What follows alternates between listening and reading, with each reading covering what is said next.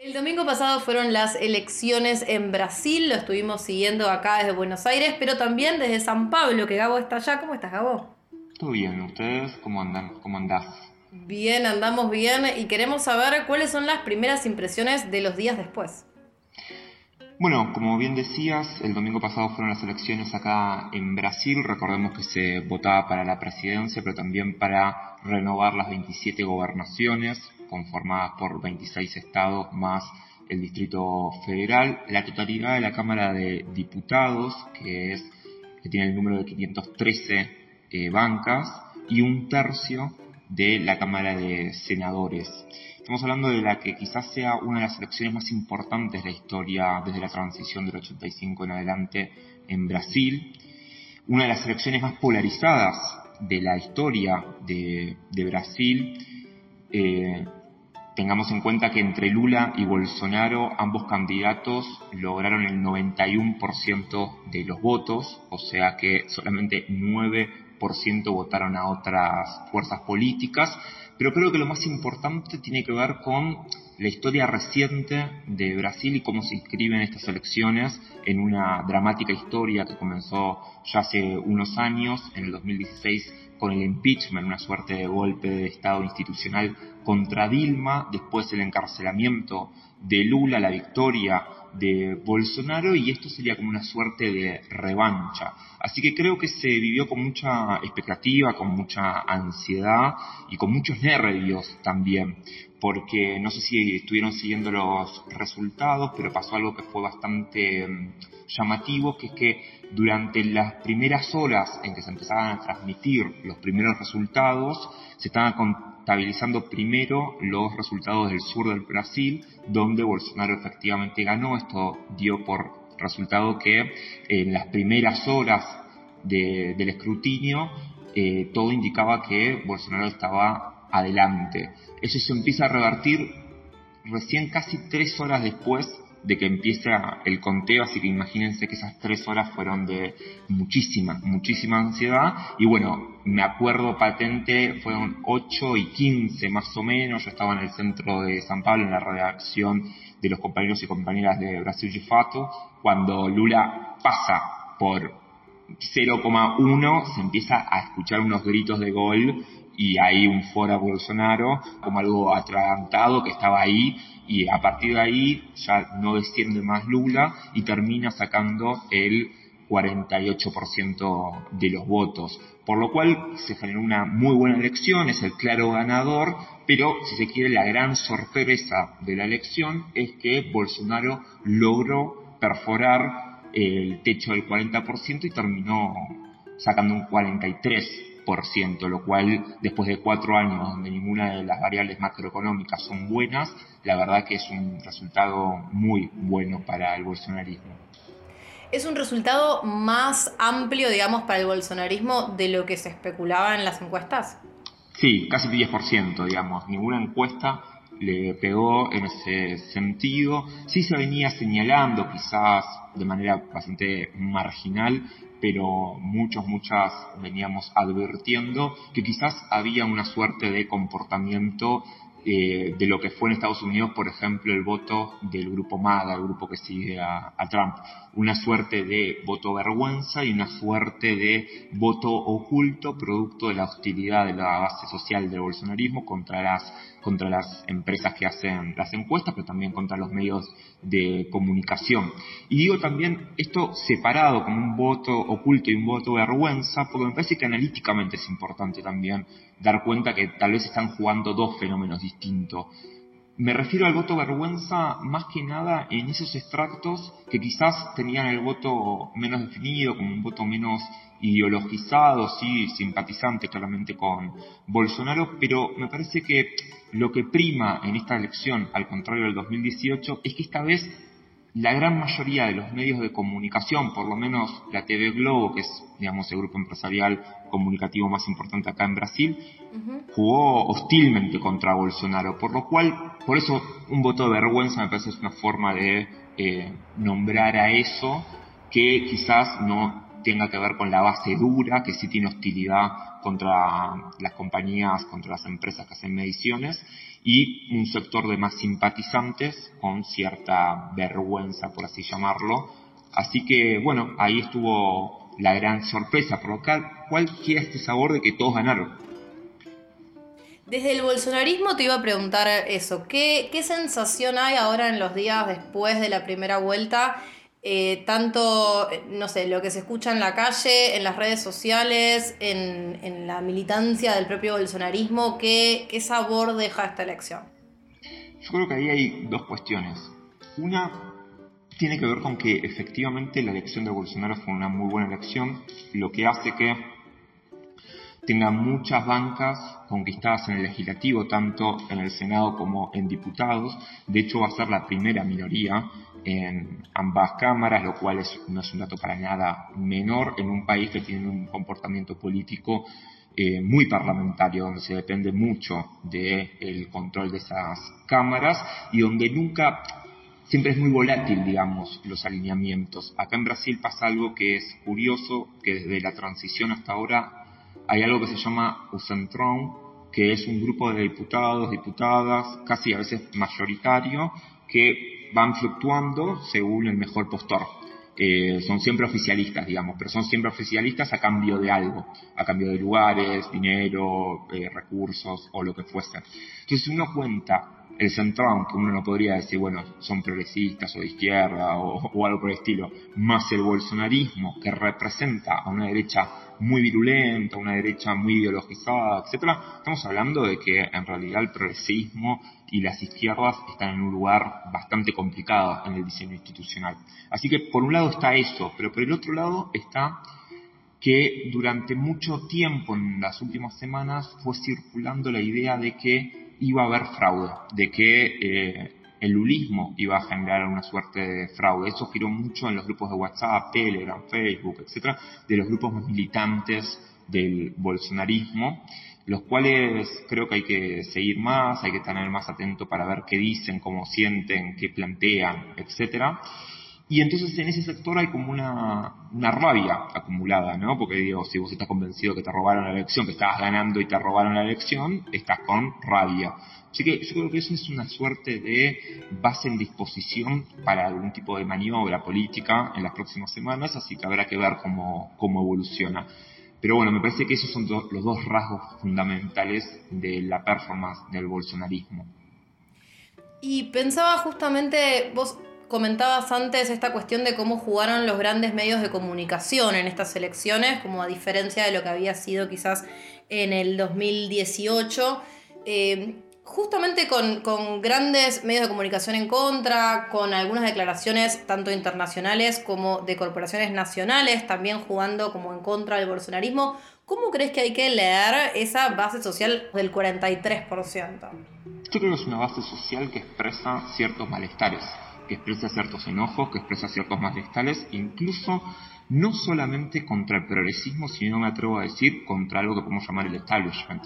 Es, si se quiere, el sector que más se plantea abiertamente una hostilidad contra los consensos democráticos eh, instalados. Claro, una hostilidad por derecha, pero que expresa un malestar y una inconformidad que tiene bases bastante sólidas y que muchas veces lo ha representado las izquierdas y que cada vez las izquierdas quedan en un lugar más, llamémoslo así, conservador de conservar lo realmente existente, mientras estos, estos sectores son los que plantean alguna suerte de horizonte de, futuro. Así que yo creo que ahí lo primero que hay que leer es que el bolsonarismo no es un fenómeno casual que pasó ahí simplemente en el 2018 porque hubo un mal día donde la gente votó mal sino que es un fenómeno que está bastante arraigado en distintos sectores eh, sociales y que todo indica que es un sector que vino para quedarse, que se nutrió de la debacle que tuvo la derecha tradicional y que es una especie de emergente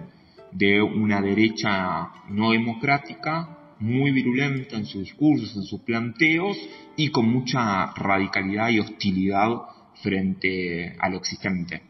Entonces, en esa clave creo que hay que empezar a leer el, bolsonarismo, que también hace que también se, articula con un conjunto de fenómenos que vemos a nivel internacional. Digo, mientras ganaba eh, Lula en Brasil, pero quedaba atrás Bolsonaro con tan solo cinco puntos.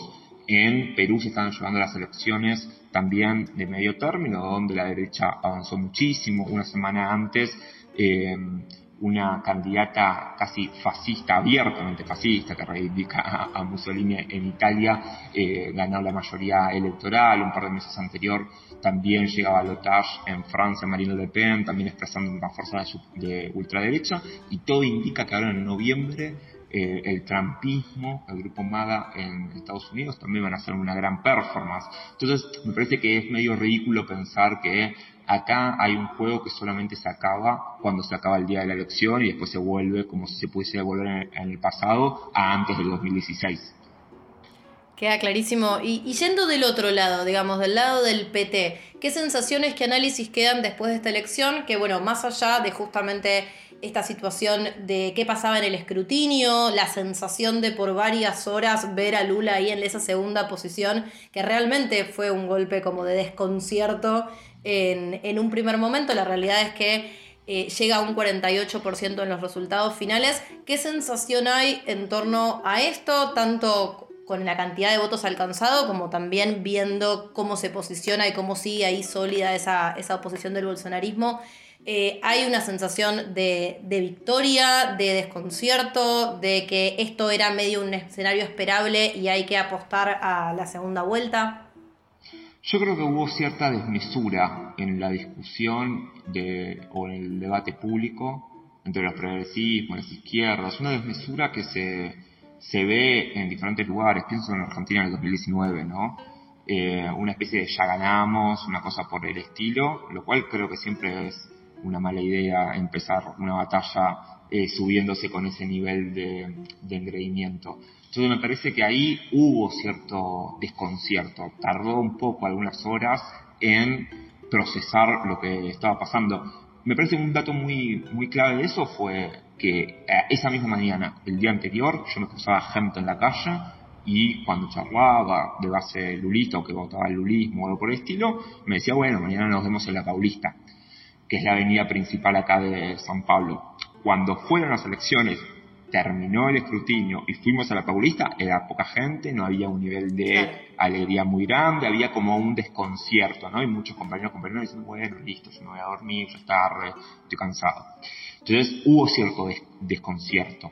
Ahora, saliendo de esa situación y poniéndose en un lugar un poco más frío, yo creo que hay un elemento que hay que valorizar mucho, que es Lula gana con el 48% después de haber sido víctima de un impeachment, o sea, su fuerza política, de alguna de las operaciones mediáticas más grandes que existieron, si se quiere, a lo largo de la historia, acusándolo de eh, corrupción, después de haberlo metido preso al tipo, después de haber salido donde se murió su esposa mientras estaba preso, su nieto, haber reconstruido una campaña, haber hecho un, una fuerza política que competía contra lo que los factores de poder, etcétera, llamaban la tercera vía, es decir, la construcción de un candidato que no sea ni Nula ni, ni Bolsonaro, y aún así, después de todo eso, el tipo saca 48%.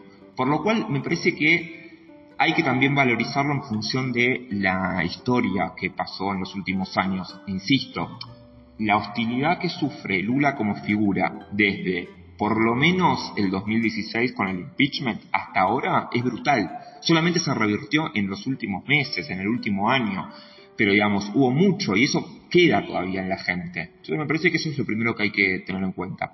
Lo segundo que hay que tener en cuenta es que si bien es cierto que eh, factores de ultraderecha lograron avances significativos en el legislativo y en, en el ejecutivo, también movimientos sociales, espacios de izquierda lograron eh, buenas performances. Pienso, por ejemplo, en cómo el PSOL logró eh, meter a compañías trans en, el, en, diputados por primera vez en la historia de, Brasil. Pienso cómo lograron grandes elecciones como la de eh, Boulos acá en, en, San Pablo como uno de los candidatos más votados. Pienso la diferencia que logró el lulismo con esos cuatro millones de, de votos que, que le dio la, la, victoria en Bahía, pienso en los seis compañeros compañeras vinculados al MST que lograron entrar. Entonces, ahí hay como toda una arquitectura que habrá que leer en fino, eh, pero creo que la elección fue buena, aunque hay que tener mucho cuidado porque es cierto que va a ser un congreso muy complicado el que, se, el que venga. Y un dato ahí que no me gustaría pasar por alto. Recordemos que el año que viene se renuevan dos espacios del Tribunal Superior de Justicia. Y esos espacios que se renuevan, se renuevan después de una planilla que presenta el Senado. Senado donde va a tener mayoría la derecha. Entonces, esa negociación donde en los últimos años la situación judicial, la situación legal estuvo tan tensa y fue, digamos, tanto un escenario de batalla, va a ser determinante para la conformación del Tribunal Superior de Justicia. Entonces también va a ser determinante para el futuro de la coalición en el caso de que gane eh, Lula. Así que creo que ahí hay un montón de equilibrios que hay que ser muy cautos y, ver cómo, cómo evoluciona la situación. Bueno, lo cierto es que ahora está la segunda vuelta eh, en la que hay que pensar y eso abre todas las preguntas en torno a qué pasa con esos votos, pocos, ¿no? En porcentaje de que no fueron ni a Bolsonaro ni a Lula y em, también el porcentaje de abstención, ¿no? No sé si se está especulando con que pueda subir eh, la participación en la próxima vuelta ¿Qué, especulaciones o qué ideas hay ahí en torno a qué pase con esos votos, incluso qué pase con los otros candidatos, si puedan o no pronunciarse en favor de, uno u otro candidato? Porque, bueno, me imagino, es eso lo que va a ser decisivo para, para el balotaje. Sí, recordemos que Lula y Bolsonaro suman el 91% de los votos obtenidos válidos en esta primera vuelta y el nivel de abstención de esta elección rondó el 21%, que es más o menos lo que históricamente eh, hay de abstención en, en Brasil. Por lo cual yo creo que ahí es muy difícil perforar ese sector que históricamente fue inconmovible frente a las elecciones. Puede ser que haya un poco de disminución ahí, pero, pero la veo ahí más complicada. Hay otro dato que me parece importante porque es generalmente hay un comportamiento donde los votos en blancos y los nulos en la primera vuelta después disminuyen en la segunda vuelta. Lo que pasa ahí también es que esta fueron, fue la vez que los votos blancos y nulos eh, sumaron el menor caudal histórico también con solamente un 4%, cuando en realidad siempre eh, giró entre el 8 y el, y el 10%, así que tenemos un nivel muy bajo ahí. Ahí algo puede cambiar, pero no creo que tampoco cambie mucho. Entonces, la pregunta que quedaría es cómo se va a comportar frente a esta segunda elección el otro 9% de electorado que buscó eh, otros candidatos. Creo que ahí hay un primer elemento que ya es medio seguro, que es que entre el, ¿qué sería? Tercero, cuarto, entre el, entre el quinto y octavo candidato, eh, sumando los votos, ellos lograron un 1%. Son candidatos de ultraderecha. Eh, con un discurso de mucha virulencia. Por lo cual es muy posible que ese puntito eh, migre para, para Bolsonaro. Bolsonaro ahí podría llegar a un 44%. Y lo que queda restante son los votos de la candidata del centro liberal, de la centro derecha, del MDB, Simón Tebet, que cosechó el 4,15% de los votos, y el del PDT encabezado por Ciro Gómez, que hizo su peor performance histórica y cosechó el 3%. Estamos hablando de un 7% más o menos, ¿no? De, votos. Eso es el gran interrogante, cómo se va a comportar ese, sector y hacia dónde va a ir. Simón Tebet, a mí lo que me da la sensación es que si bien es una candidata de derecha, una candidata liberal, tiene una particularidad que es que se presenta a sí misma como una candidata feminista. Y hizo toda su, su campaña con ese, con ese latillo, con ese eje. Y me da la sensación de que hay una parte de su electorado que ese tipo de elementos los conmueve frente a Bolsonaro, que es, un, es abiertamente misógino, tiene un discurso muy violento contra cualquier cosa que se parezca al feminismo, digamos. Entonces, ahí creo que ese 4% tiene más probabilidad de tener una tasa de migración hacia, hacia Lula. Por el 3% restante de Ciro Gómez, ahí yo creo que hay algo que es más complejo de analizar, porque Ciro Gómez siempre fue un candidato de, centro progresista, digamos, una especie de centro progresista eh, medio liberal en lo, en lo, social, digamos, ampliación de derechos, ese tipo de cuestiones y algún tipo de intervención estatal en, en lo económico. Sin embargo, en el último tiempo viene teniendo un discurso muy hostil hacia Lula principalmente, aunque formalmente se presente como medio equidistante y algo que tercia, etcétera, etcétera. Lo cierto es que si uno suma los minutos que al aire le dedicó a barriar a Lula y los minutos que al aire le dedicó a criticar a Bolsonaro, y es el doble la cantidad de tiempo que le dedicó a eh, bardear a Lula. Entonces ahí la gran pregunta es, él tenía una intención de votos del 8%. ¿Puede ser que ese nivel de virulencia que él manifestó contra Lula haya hecho que haya un voto de último momento que haya migrado hacia Bolsonaro como opción de voto útil, digamos, contra el lulismo? Y en ese caso, el 3% que queda, ¿cuánto es, una, es un porcentaje que lo vota por el recuerdo de ese viejo Ciro? ¿Y cuánto es un votante de el Ciro que en televisión está constantemente hostilizando a, Lula. Entonces también ahí me parece que hay una, pregunta. Yo hoy lo que diría es, habría que ser prudente y no creer que eso migra automáticamente a, Lula. Ahora bien, tanto el partido de Ciro Gómez como el partido de Betet vienen planteando que van a apoyar a Lula en esta segunda vuelta. ¿Ya hubo algún tipo de comunicado oficial de los partidos? Ya hubo, sí, de los partidos ya hubo y me da la sensación de que Ciro Gómez no va a poder hacer lo que hizo en el 2018, que fue viajar a Europa, sacarse una foto con la Torre Eiffel y decir, bueno, esto no es mi problema, hagan lo que ustedes quieran en segunda vuelta. Eh, entonces me parece que ahí va a haber una fuerte presión, más que nada por el nivel de, digamos, de centralidad que tienen los dos candidatos principales. Es, muy difícil no pronunciarse eh, por una u otra opción. Pero yo también creo ahí que la gente cada vez está votando menos a los partidos y más a las figuras y a las retóricas que mantienen esas figuras, por lo cual que el MDD, que el PDT, que no sé qué otra sigla diga que vayas, que van a votar no sé cuánto, no sé cuánto en realidad influye después en el votante de a pie. Entonces, creo que ahí está un poco la, situación. Ahora, eh, muy rápido, Lula terminó con el 48, algo por ciento. Está muy cerca de, de ganar, de obtener el 50 más 1.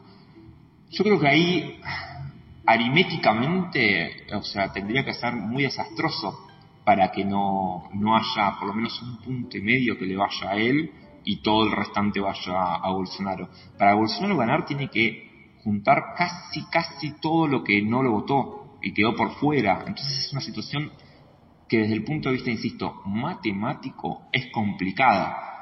Otra cuestión completamente distinta es el gobierno, digamos, es lo que se forma, es la capacidad de músculo que construyó cada uno. Digo, me parece que ahí son dos cosas completamente distintas. Perder con el cuarenta y pico por ciento, después, insisto, de cuatro años, donde todas las variables macroeconómicas te van mal, donde tuviste una de las peores gestiones de la pandemia a nivel global, y sacar el cuarenta y pico por ciento, digo, eso es realmente muy meritorio. Y justamente pensando que incluso frente, frente a lo que es un bolsonarismo que parece incluso pasar estos cuatro años totalmente consolidado en ese 43%, si pensamos que efectivamente las cuentas dan para pensar una victoria de Lula en segunda vuelta, ¿cuáles serían en ese caso los principales desafíos que tenga este gobierno? Yo creo que un eventual gobierno de Lula va a ser un, gobierno que incluya, o sí, que incluya presiones y contradicciones, podemos llamarlos así, por abajo y por arriba. Por arriba es una arquitectura, es una articulación de cosas muy contradictorias que incluso fueron las que apoyaron el impeachment en el 2016. Por eso se dejó de hablar de impeachment y de golpe de Estado, porque objetivamente hay una suerte de pacto de impunidad eh, para poder, digamos, seguir adelante y hacer las articulaciones para esta, para esta elección. Pero digo, el partido Alpin fue uno de los partidos garantes del vice que va con Lula, fue uno de los partidos garantes no solamente del golpe, sino después de la gobernabilidad de Temer. Entonces, eso es el primer llamado de alerta para decir, bueno, preguntarse qué, qué Lula vuelve, ¿no? Segundo elemento, como decíamos antes, no va a tener enfrente a una derecha, va a tener incorporado dentro de su propia coalición a la derecha tradicional y enfrente va a tener una derecha desbocada, semifascista, posfascista, extrema derecha, no sé, como quieran nombrarlo. Entonces también hay un juego de equilibrios ahí que es completamente distinto al Lula del 2002, del 2006 o incluso Dilma 2010. Y hay un tercer elemento que a mí me parece que, que no, no, es menor y, y, habría que verlo de esta manera también, que es, hubo mucha discusión sobre si estábamos cerca de nuevo a un nuevo ciclo progresista en la región, a mi modo de ver, con, con una visión bastante qué sé yo, bastante poco profunda, ¿no? Una suma aritmética de gobiernos no da un ciclo político. Lo vimos con Fernández en Argentina, lo vimos con Boric, lo vimos en, Perú con Castillo, o sea, gobiernos que tienen mucha dificultad para sentarse y generar algún tipo de mejora de condiciones de vida de los sectores subalternos, de las clases trabajadoras. Yo creo que Brasil no escapa a esa, a esa suerte, aunque tiene mucho más músculo que el resto. ¿No? También eso también es cierto. Eh, entonces, creo que ahí también va a ser un gobierno con muchas complicaciones y habrá que preguntarse entonces cuál es el Lula que vuelve, ¿Qué, quién es este Lula que está volviendo cuando ninguna de esas condiciones que posibilitaron el ciclo progresista en el 2002 cuando ganó la presidencia por primera vez se encuentran estables. Así que ahí creo que hay algo que, que pensar, ser prudentes y pensar cuáles son los otros actores y actrices sociales que también tienen relevancia. Empezar a dejar de pensar la política solamente en torno a lo que pasa en el palacio y pensar la política como la actividad cotidiana que tienen los nadie, la gente común de a pie, para involucrarse, para articular, para empujar procesos. Y yo creo que ahí sí va a ser determinante entonces para mejorar una correlación de fuerzas la movilización de los movimientos sociales, los sindicatos, los movimientos feministas, los movimientos ambientalistas, indígenas, de negro, favelados, etcétera, que hay en, en Brasil. Porque sobre todo el Bolsonaro hace eso, moviliza a las milicias, moviliza a los sectores de ultraderecha, moviliza a sectores evangélicos, moviliza a sectores vinculados al agronegocio, moviliza a sectores vinculados a los clubes de tiro. Entonces, bueno, si se abandona la calle, como pareció que hizo varios de los gobiernos progresistas que, asumieron, y la calle no es un vector de presión por izquierda, yo creo que ahí el gobierno se va a parecer mucho más a lo que dice querer combatir, como vemos que pasa en otros países, como en Argentina incluso. Queda claro entonces que hay una clave ahí que vamos a seguir mirando. Gabo, te agradecemos la comunicación desde San Pablo esta vez. Eh, volvemos a hablar dentro de poquito, a ver cómo sigue todo. Volvemos a hablar dentro de poquito, a ver cómo, cómo sigue, cómo sigue la campaña. Esperemos que, que se sigue con, con, tranquilidad y sin grandes hechos de violencia. Pero déjame decir una cosa muy cortita que tiene que ver con la repercusión que tiene sobre Argentina esto. Yo creo que se pone mucho el acento sobre la eventual victoria de Lula para pensar que eso podría mejorar las condiciones de performance del gobierno del Frente de Todos y me parece que eso, si bien es cierto, es muy parcialmente cierto. Porque Lula recién asumiría el primero de enero, porque las elecciones ya estarían en marcha en Argentina, porque no habría tiempo ahí para revertir o tender puentes. Me parece que ahí hay un conjunto de cuestiones que dificultan que ese viento a favor que podría soplar en pos del progresismo en Argentina se llegue a materializar. Pero sí me parece que es importante pensar que incluso el 43% que sacó Bolsonaro en esta primera vuelta es un indicador del comportamiento de algunos sectores de derecha eh, a nivel global y que puede tener ahí un influjo principalmente en el PRO, en los sectores autodenominados libertarios, los famosos halcones, eh, donde plantean que justamente mientras el rival se va moderando, va asumiendo cada vez más una agenda de los sectores concentrados de poder, del empresariado, etcétera, etcétera. estos sectores se van radicalizando. Entonces, me parece que ahí hay un, elemento que hay que pensar seriamente para pensar cómo se interviene políticamente. Parece que me da la sensación de que se confirma que el, giro al centro no está dando resultados, que los enojos terminan siendo capitalizados por otros y terminan siendo capitalizados por derecha. Y eso me parece que es algo interesante para pensar un poco la dinámica política de Argentina.